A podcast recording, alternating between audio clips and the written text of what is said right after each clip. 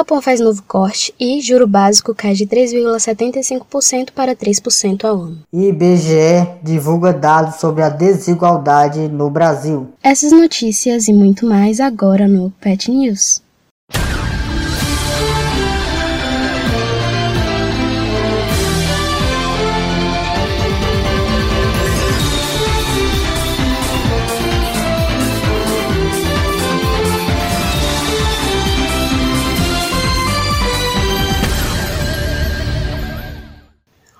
De Política Monetária do Banco Central, Copom, reduziu nesta quarta-feira a taxa básica de juros da economia brasileira de 3,75% para 3% ao ano. A decisão foi unânime. Esta foi a sétima redução consecutiva. A decisão renovou o menor patamar histórico para a taxa Selic desde 1999, quando entrou em vigor o regime de metas para a inflação. Analistas do mercado financeiro esperavam um corte menos agressivo, para 3,25% ao ano.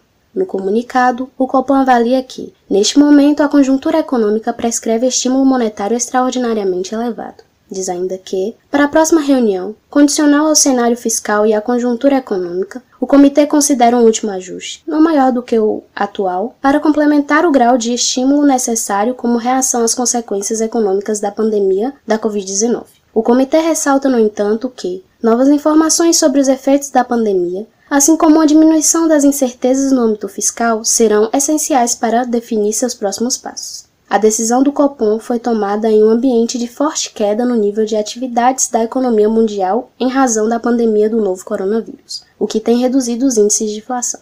Diante desse cenário, o Fundo Monetário Internacional FMI prevê que a pandemia vai levar a economia mundial a registrar queda de 3% neste ano, o pior desempenho desde a crise de 1929. Para o Brasil, as previsões do FMI e do Banco Mundial são de retração econômica superior a 5% neste ano. Os economistas do mercado financeiro estimam queda de 3,7%. Com a forte queda da atividade econômica, os preços têm caído. Em março, o Índice Nacional de Preços ao Consumidor Amplo, IPCA, índice que mede a inflação oficial, somou 0,07%, menor taxa para o mês desde 1995. O mercado financeiro prevê que o IPCA ficará em 1,97% neste ano, isto é, abaixo do piso de 2,5% previsto pelo sistema de metas.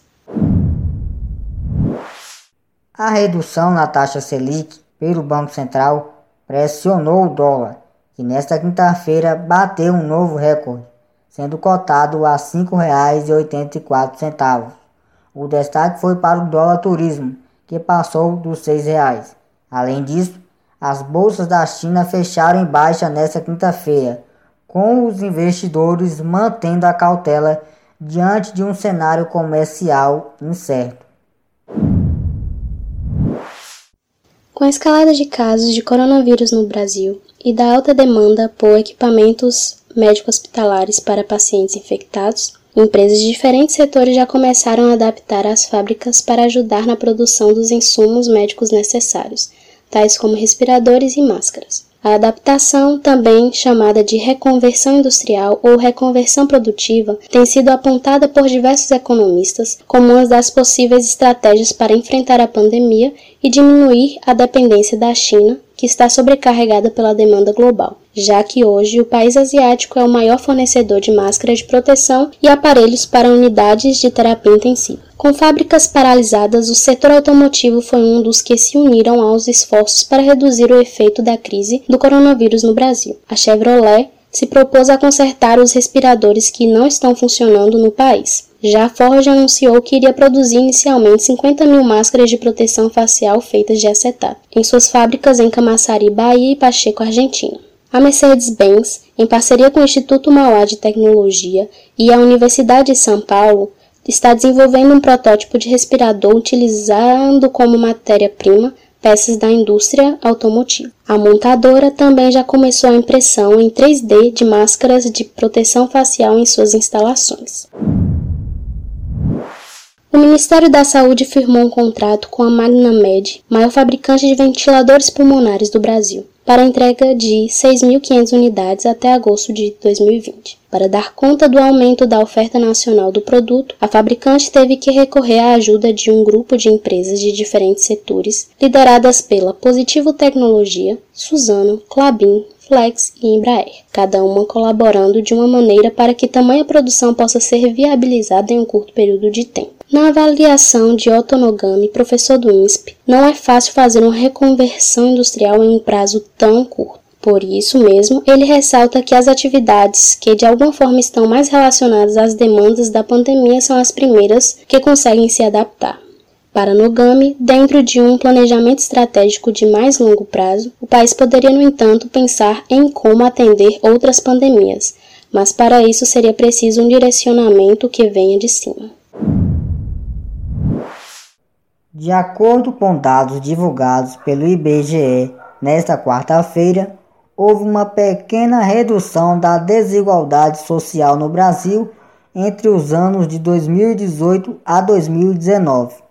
O índice de Gini, um dos indicadores de medida da desigualdade de renda, passou de 0,545 em 2018 para 0,543 em 2019. O índice de Gini varia numericamente de 0 a 1, sendo que 0 representa a situação de total igualdade e 1 significa completa desigualdade de renda. Ainda de acordo com dados divulgados pelo IBGE, em 2019, 1% da população brasileira mais rica tinha uma renda média 33,7 vezes maior que a metade da população mais pobre do país. Além disso, aproximadamente 18,4 milhões de brasileiros não recebem água encanada diariamente, sendo o Nordeste a região com menor frequência de abastecimento. Ainda de acordo com os dados divulgados, falta banheiro em 1,6 milhões de domicílios. O presidente da Câmara, Rodrigo Maia, afirmou nesta quinta-feira que, devido à crise do coronavírus, as reformas da economia terão outra dimensão e deverão ser pensadas de outra forma. O planejamento do governo para o ano de 2020 era dar continuidade à agenda de reformas estruturantes. Depois das mudanças na Previdência aprovadas em 2019, o objetivo era levar adiante, em 2020, reformas como a tributária e a administrativa. A intenção do governo com reforma administrativa é reestruturar a máquina pública. Uma medida em discussão, por exemplo, é o fim da estabilidade no serviço público para quem entrasse na carreira após a aprovação do texto. A reforma ainda não foi enviada ao Congresso. No caso da reforma tributária, há propostas em análise tanto na Câmara quanto no Senado. Em linhas gerais, os textos propõem simplificar a cobrança de tributos com a unificação de vários impostos. A carga tributária, porém, seria mantida. Com as reformas, a equipe econômica tem por ideia reduzir o endividamento público e estimular a economia. Nesta quarta-feira, o Senado aprovou por unanimidade o projeto que prevê ajuda financeira da União a estados e municípios como uma forma de tentar reduzir os impactos causados pela crise do coronavírus. O texto segue para a sanção do presidente Jair Bolsonaro. Entretanto, nesta quinta-feira, Bolsonaro disse que irá vetar o trecho do projeto que permite a possibilidade de reajuste salarial para diversas categorias de servidores públicos. Inicialmente, a ajuda financeira a estados e municípios tinha como uma das contrapartidas o congelamento dos salários dos servidores. A previsão era que a União pouparia cerca de 93 bilhões com o congelamento dos salários. No entanto, com a inclusão de outras categorias pela Câmara, a previsão passou de 93 para 43 bilhões. Bolsonaro disse ainda que segue a cartilha de Paulo Guedes. O ministro da Economia defende que o funcionalismo público fique sem aumento de salários até dezembro de 2021. A Petrobras informou aos seus clientes que aumentou o preço da gasolina em 12% em suas refinarias. O reajuste foi o mesmo para todos os terminais de entrega, segundo o consultor de óleo e gás da FC Stone, Tadeu Silva. Ainda conforme Silva, a Petrobras até que se segurou para reajustar o preço, que estava em defasagem em relação ao mercado internacional há algum tempo. Concorrentes não estavam conseguindo importar. Com o novo valor, volta a caminhar mais próxima ao mercado internacional. Apesar do momento ser de crise, avalia Silva, o preço da Petrobras é realista e, se não alterasse o valor, acabaria onerando o setor sucroalcooleiro, que também não poderia rever o seu preço. Gasolina e álcool concorrem pela preferência do consumidor automotivo.